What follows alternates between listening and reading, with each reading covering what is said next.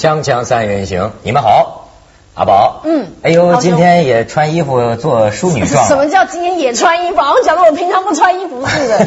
没有那个，因为年过完之后就是那个情人节嘛。哦，对情人节怎么打扮显得老了几十岁呢？怎么老了几十岁？我怎么觉得这是上岁数的人才穿的？没有啊？这是有造型的毛衣耶，你看、嗯你看不出来吧？像你每天都穿同一件衣服的人是看不出来的。我还以为你是配合咱们这儒雅斯文的教授，哎，介绍一下先。风格差异一点。嗯，你好，你好，你好。俩人还是一个色系的都是啊，绿色系对，都很好色嗯。这这这个清华大学的者者明教授尹红教授，你好，你好，你好你你好别小看呐，多少女生啊，这个梦中情人呐。啊你好你好那是窦文涛自己说自己。你们好，你们好，你们好。那那我知道你在干什么？你们俩都是梦中情人。哎，现在啊，嗯梦中情人呐、这让咱们男人感觉目前有点颓。嗯这是什么呢？目前全中国很多女生的梦中情人，居然是一只大猩猩。不是全中国，全世界。哎呦，真是！不过在中国可能比在别的国家还厉害。啊哎呦天哪！对对对所以为什么这尹红老师，我一看他，我就想起这个情人了呢？哇，我有时候想起大猩猩。大猩猩大概是我吧。我在电影院看这个海报啊，嗯金刚的海报，怎么下边还有一个推荐人嗯尹红教授？您在这行当里挺有威名啊，尹教授。嗯这个应该说一句，这个应该说是我看完以后我是很想推荐，不过写推荐人的那个时候我压根儿都没看，哦。他有通知你被人借名这又反映了。另一个，这又反映了另一个学术界腐败腐败啊，拉大旗做虎皮啊，这是他没媒介腐败。他没写啊，人家把你名字贴上对对对。但是就说现在回头看来，嗯。你真的不后悔吧？您这么高水平，看完以后，我想，哎呀，我说这个记者那么能够了解我，还是比较喜欢的这个电影。呃，而且我觉得，呃，那种古典情绪还比较好。而且我想，不是我一个男人喜欢。呃，我那天我们刚才在跟你工作人员聊天还说呢，说说男人们看，你刚才说女孩喜欢，女孩哭，其实那里面很多男人哭。而且中年男人哭的比我输了是吧？中年男人哭的比青年男人还要厉害。而且为什么而且大家都觉得自己像个金刚，浑身有劲儿，但是这一辈子没使出来。可是我发现，是不是真的是内地的人比较喜欢？像我在台湾啊，嗯一直跟别人说我非常喜欢，说我要当金刚代言人，而且别人去看的时候，我还跟别人说，你不要爱上他哦，要不然我会成为情敌哦，就不要爱上金刚哦。可是我台湾有些朋友是觉得很不好看，他们觉得很不合理，很不合逻辑，然后就是不懂你说的这个恐。怕是跟我一样是属于电影专家吧？呃没有，就一般呃，也有做这一行的，有有一个是演员，有一个是主持人，他们还质疑我看电影的那个品味，我说你们才是笨蛋。你说现在外国都流行出一句话呀，拿这个圣经里什么的什么福音里边一段原话我记不住啊，嗯来说明说有一个说人去问上帝说上帝啊，我的兄弟让我陪他去看金刚，嗯我当陪他去看几次呢？我去陪他看七次好吗？上帝说，我告诉你，不是一个七次，而是七十个七次。就说明那种喜欢的人，啊他用这个说的有多喜欢。真的很喜欢。像我在看的时候啊，我在看金刚，因为我很感动，痛哭流涕，稀稀疏疏还擤鼻涕，然后还不敢哭得太大声，因为你知道在戏院里面哭是很丢脸的一件事，怎么丢脸呢？就不好意思集。体痛哭那就不丢脸没有，大家都很害羞，嗯因为你不想那你要是吵到别你人嘛。要是第一个大声的哭，我估计全剧场就变成哭场。不敢。然后就灯亮了之后，我还记得我堂弟突然转过头来这样，嗯 人兽恋你也行哦。因为其实有的人没办法投入，是因为就没有办法想象为什么一个人会跟一个动物谈恋爱。但对我来说呢，我就觉得其实这不是人跟动物的感情这么简单而已，它就是爱。像女孩子很，我真的要跟很多男生讲啊，其实你不需要很有钱，你也不需要长得很帅，但是你一定要有巨大的爱情矗立在女孩子面前，女孩子真的是没办法招架的。巨大的爱情的表示，嗯矗立在女孩子。对比方说，对我来说，我我当我第一声发出赞叹是什么时候呢？就是那个金刚不是用手抓着女主角嗯嘛，然后那个恐龙就要这样子过来，想要咬那个女主角，他突然把手一弯，结果恐龙就咬住他的手。那一刻，我真的忍不住转过头跟我旁边人说：“啊好 man 哦！就是你想想看，一个男的为了救你，愿意牺牲他自己，他明明知道那一下是他自己挨的，但他做了当下的那个反应。对哎呦，没有几个女生能够招架得住，真的。哎，这个尹尹尹尹尹红老师解析一下这种变态的心理。什么变态的心理 不是变态的心理啊。这个女人渴望被保护的这个心理很很厉害啊！我我我估计女生看到这些场面，确实，因为这里金刚其实他后面的所有的悲剧，都是为了去救这个女的。救这个女的，或者他以为这个女的被别人抢走了，他要去保护这个女人，而而可以说付出了生命。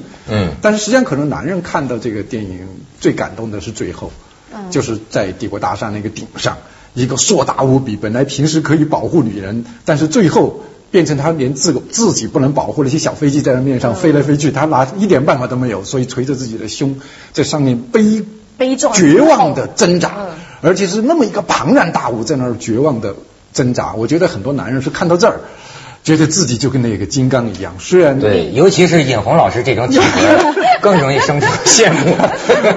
不是，不管体魄越大的更容易羡慕，因为他发现自己原来跟金刚一样有力量，但是最后还是在女人哎面前、什么事还真是都做不了。就说男人他感动的呢，是一个人跟世界对抗的那种画抗争，面风萧萧，绝望地水寒站在。帝国大厦的顶上，慷慨感觉？这这这种悲剧，嗯知道吧？但是女人的，你看，就是希望。我跟你说，你这种东西，我什么东西？再说一次。你这个不是东西。我说你这种情愫啊，嗯其实反倒起源于金刚那个时代，嗯它是一种动物的东，就是本母母性啊，嗯母的必须需要男人保护它，因为它承担着繁衍、养育后代的这个职责。嗯所以你看，我觉得不是，不见得是被保护，我觉得是那种牺牲的心情。就是我所谓的被爱，我不是说男生一定要，比方说，我不是说女生一定要遭遇的不幸，所以男生来保护我们，所以我们就觉得，哎呀，我们是娇小柔弱的，所以我觉得不是这个心情，我觉得是那个心态，就是一个男人愿意放下他所有，你想想看哦，他在丛林里面呼风唤雨，连恐龙都不怕，所有小动物看到他都要跑。但他愿意为了这个女人，就是不管是被注射了麻醉针，在那边很无力的，然后被人家嘲笑的，成为小丑也好，就那种画面是让一个女人会心疼的。就不是说我好柔弱被你保护那种心情，不是，而是啊你为了我做了这么大的牺牲。啊，女人喜欢这个。就是因为大部分男人最毒妇人心不是，我跟你讲，这是你们男人错误的观点了。嗯你们男人都觉得，哎呀，女人需要保护的，其实不是，不是因为这个原因，而是当你们男人放下了所有大男人的那种伪装跟枷锁的时候，女人才是觉得最真切的。每个人意识到自己想扮演的角色不一样，就是比方说，有的女的就是觉得说我喜欢保护别人。然后我喜欢被人家信赖，跟被人家依赖。那她自既然知道自己扮演这样的角色，她就必须要找一个能够完全相信她的人。那我觉得这是两个人是互补的。但有些女孩子可能就觉得她喜欢的是，就像我说的，巨大的爱情。然后别人是无私的牺牲奉献，你对我不好没关系，我对你好就好。哦，好爱哦。而而且呢，就有好我我觉得好几个方面，一个是女人的怜悯心、同情心。嗯金刚要是个帅哥，嗯你会对他少了一些同怜悯。哎，他要是让我想到那个巴黎圣母院那个卡西莫啊多，他就是因为最大庞大无比，对他那种感情，包括他那个那种呃不惜代价的那种，愿意牺牲自己的肉体去保护一个很弱小的一个东西，嗯那种对女孩子，她确确实实有一种很特殊的魅力。而且你看杨老师多有经验。绝绝对不要忽略一件事情，就是金刚真的演得很好。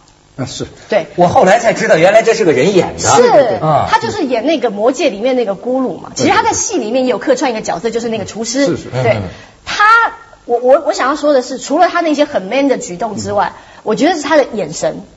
他的眼神真的感动了我，尤其是因为像我在台湾看的是大荧幕，特大荧幕，我也是在香港看的。特大的金刚特大只要是的眼好的电影睛，院一定都是大 特别深的那个深，那个深。我跟你讲，没有几个女的能够招架那种深情的眼神，就是那种你怎么会这么爱？哪怕是来自星星，呃，对，他他他其实不不完全是因为呃那种爱，而是他那种，因为他很少有台词儿。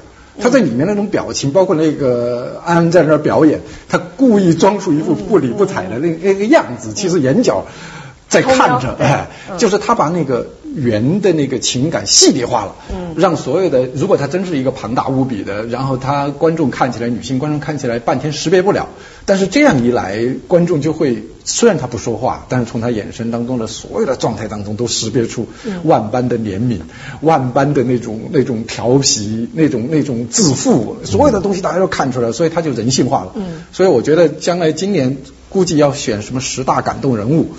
我以为很可能会选出金刚我。以为这十大性感他男士他他应该要入围男主角真的，我就我就我就光凭不是那个眼神，不是所有男人都做得出来，不是所有男演员都做得出来的。对，只有畜生才做得出来。干嘛这样讲？他是人。锵锵三人行，广告之后见。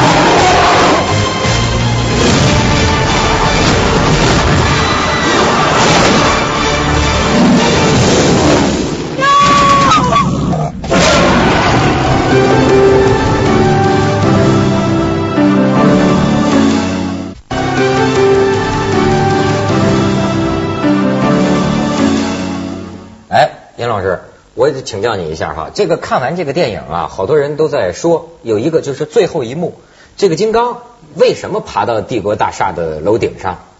你的解释是什么？因为它是这个现代城市的顶峰啊，而且那个是男人们向往的一个最高点。呃，而且在那个最高点上，因为这个当然帝国大厦，因为在美国电影当中常常拿来作为这个爱情圣地，比如大家看不什么不眠西雅图啊，什么都都是这样的。而且这个三三年就就开始拍金刚，那一次金刚就已经爬到帝国大厦了，后来还爬过一次是爬现在已经没有的那个双塔。嗯。对对对，现在所以他这个实际上是要把男人送到一个最高位置上去绝望，世界之巅。对，要送到一个最高位置上去，让他无能为力。其实就跟过去我们讲悲剧是一样的，我们说呃写小人物，像我们这样的人物，说干不成什么事儿，啊没人没人可怜我们。但是你要把一个伟人了不起的一个人，特别巨大无比的人，最后发现干不了，他过去举手之劳就能干的事儿，现在他干不了了。这个时候你会觉得那种巨大的悲哀。悲哀、悲剧感会特别强。哎，你看他这有文化的，他这么看。你像，我跟我的一位朋友，哎，我有另一个解释。你的就是，我觉得金刚跑到最高的顶上，是为了那一抹玫瑰红。什么玫瑰红？就是他为什么最后要跑到顶上去呢？这就是说，你记得在悬崖上，他跟这个女的有过那样的回忆吗？共同在那个悬崖那个岛上，悬崖之巅迎接那朝阳啊，还是夕阳那玫瑰红。他到，你看我我我和我的一个朋友就觉得他是为了这种回回忆，再找回这个情景，想跟这个女的一起迎接西这冬天还是西天那一抹玫瑰红。所以说，这女人为什么喜欢金刚？她身上富有这种浪漫的情怀。我倒没为了我刚才谈的是导演为什么要把他送上去，你一看他是在理解金刚，哦他是觉得那金刚为什么满城不跑，嗯非要爬到那个最高的那个楼顶上去不逃。对，所以他他是是他是从金刚的角度钻进金刚肚子。我这是浪漫主义者我。也没有没有，可是我也是没有对，那我就写实一点，我也是钻进金刚肚子里面。我是想说，因为他们都会像金刚，如果在丛林里面出来的话，他们会觉得往高处跑往高处跑是最安全的。可是他没有想到高处还有危险的东西来攻击他。哦就以前他可能跑到山上，哎，我就独大一个恐龙爬不上来，然后我就安全了。所以他只是把丛林的那个那个求生的那个方式移植到城市，但没想要不你比我境界低啊？难道金刚是这样一个 哎什么贪生叫怕死、这个看趋利避害的吗？他要先谈恋爱啊。没错，尹老师，您算说出我们的心。男人是，女人呐是在电影院里哭，你真让他抱一个毛茸茸的这个，他他吓死他，你知道吗？他所以女人的爱情啊，很多是想象的，真的碰到现实，我感觉女人比男人现实。嗯，所以窦文涛下次遇到你是有什么遇到这个切事情，痛彻心扉的痛苦？对你是在今天节目里我这辈子吃了多少次亏，我当了多少回这傻金刚，嗯这个就咱就不说了，哎，就 当时架到脖子上，一定要去行最后那个浪漫。这我哎，我跟你讲，严老师，这个所以咱探讨点学术问题。我我我还看有有一评论，就说什么呢？说是现在中国的，不是我说的啊，说现在中国的很多大片儿就好像剥洋葱，你剥吧一层，这是特技，这是音响，这是灯光，这是什么？剥到最后是空的。嗯，哎，我还深奥呢，我我我还想起一个事儿，就是那个有一个叫奥义书啊。印度那个，那够深奥吧？我想起里边一个寓言故事，说这个他是对某种世界真相的解析啊。一个父一个爷爷和孩子的对话，阿爷说拿来一个果子哈，说破之，再打开一层，说里边是什么？说里边还有壶。二爷说再破之，再破，说里边是空的。这两个意象啊，就我看那个评论，就是这是现在人们对很多就是中国电影，好像是很渲染感情的这个张力，很想让你。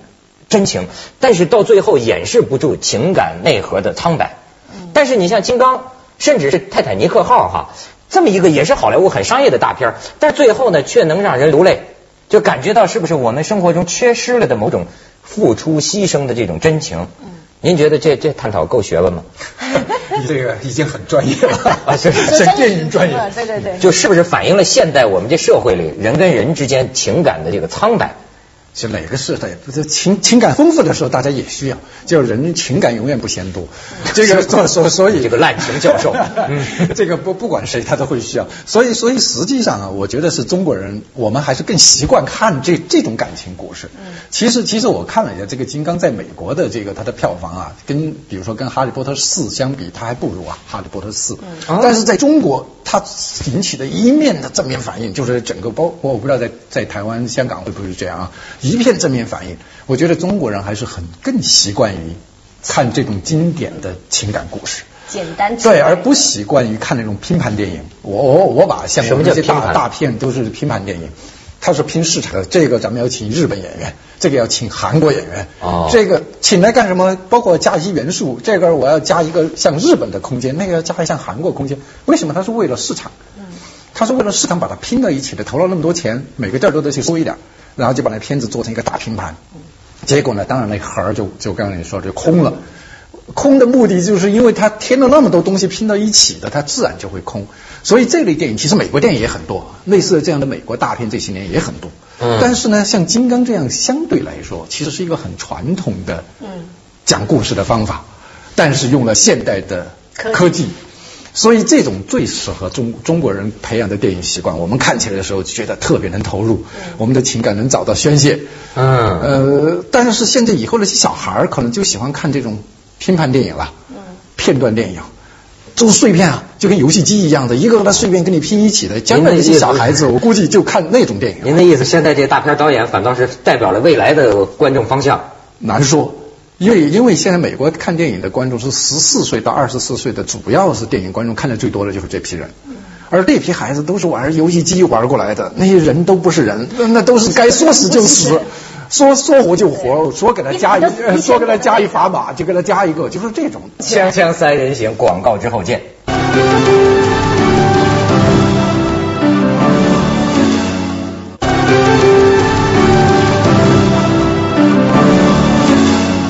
严峰教授，你这假冒的推荐人，嗯。呃，说实在话，我看到后来很多小孩啊也很喜欢金刚，而且而且喜欢的那种也哭，尤其女孩子可能真的是比男人，我刚才讲男人是中年男人哭的比较多，但是女孩是小女孩们也也哭，就说明大家这种东西啊，就是生活当中虽然我们得到感情的渠道特别特别多了，但是能够从看到这么一个庞然大物的对自己那种特很特殊的那种感情，大家还是还是很不一样。包括我自己的小孩还很小，多大？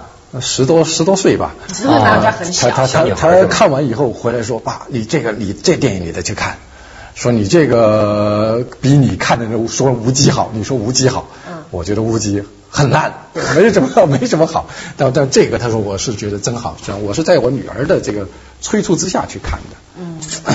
那无极呢？我还蛮想知道为什么就是无极在年龄的分布上就会有这么大的就是喜喜恶的落差？没什么落差。你觉得好？你好像没什么年龄段的人。觉得吗？可是他们家好像就有这样的落差。不，我我是因为是一个搞电影的人。然后我刚才我就讲，我因为我明白他这个拼盘是怎么拼出来的，于是呢，我就不去求他那个味道要不要纯正，我就说求他有。所以是过程论，对，拼的还不错，呃，这个色彩拼的不错，场景拼的不错。当然后来我看了金刚以后啊，那个毛流镇，这跟我们金刚里面的那个恐龙不是恐龙阵相比，哎呀，我实在是无地自容。我说在这个钱钱还是差很多的啦。呃，钱也差的很多，但是那个感觉也差了很多。因为这里面那几个峡谷里面的一个是恐龙镇，那个恐龙镇真是还有那些毛毛虫，我我不知道啊，有很多人看那毛毛虫是看的在里面吓得吓得叫，蒙着眼睛不敢看，因为那个哎，尹红老师，现在有人有一种评论哈、说什么我都听不太懂，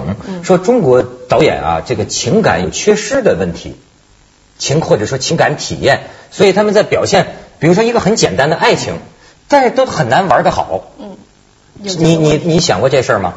你想啊，像现现在我们我们现在我就说这种这种大片情节，就导致了很多人他的那个重点他不在那个情感上面去了，他就压根儿不知道那个人的情感是该怎么怎么去交流的，而且就会做一些，比如说有些电影。呃，三个男人跟一个女人的爱情，他不是考虑这个感情的逻辑是怎么做的，他是考，哎呦，观众观众要猜出来我要这两个人要好了咱一定得跟他打一个个儿让观众懵一下啪爱上窦文涛了。没有道理。但是观众一看哎呀再爱上窦文涛好我们就顺着他爱吧。他一看观众都过来了不行这个我还得让日本观众看他他还爱上一个日本人。啪他又回过头去爱上一个日本人。所以他是导演让他爱谁而跟那个人物没有关系。所以这样一来导致这个电影就肯定他对这个观众就了这叫台湾人的反应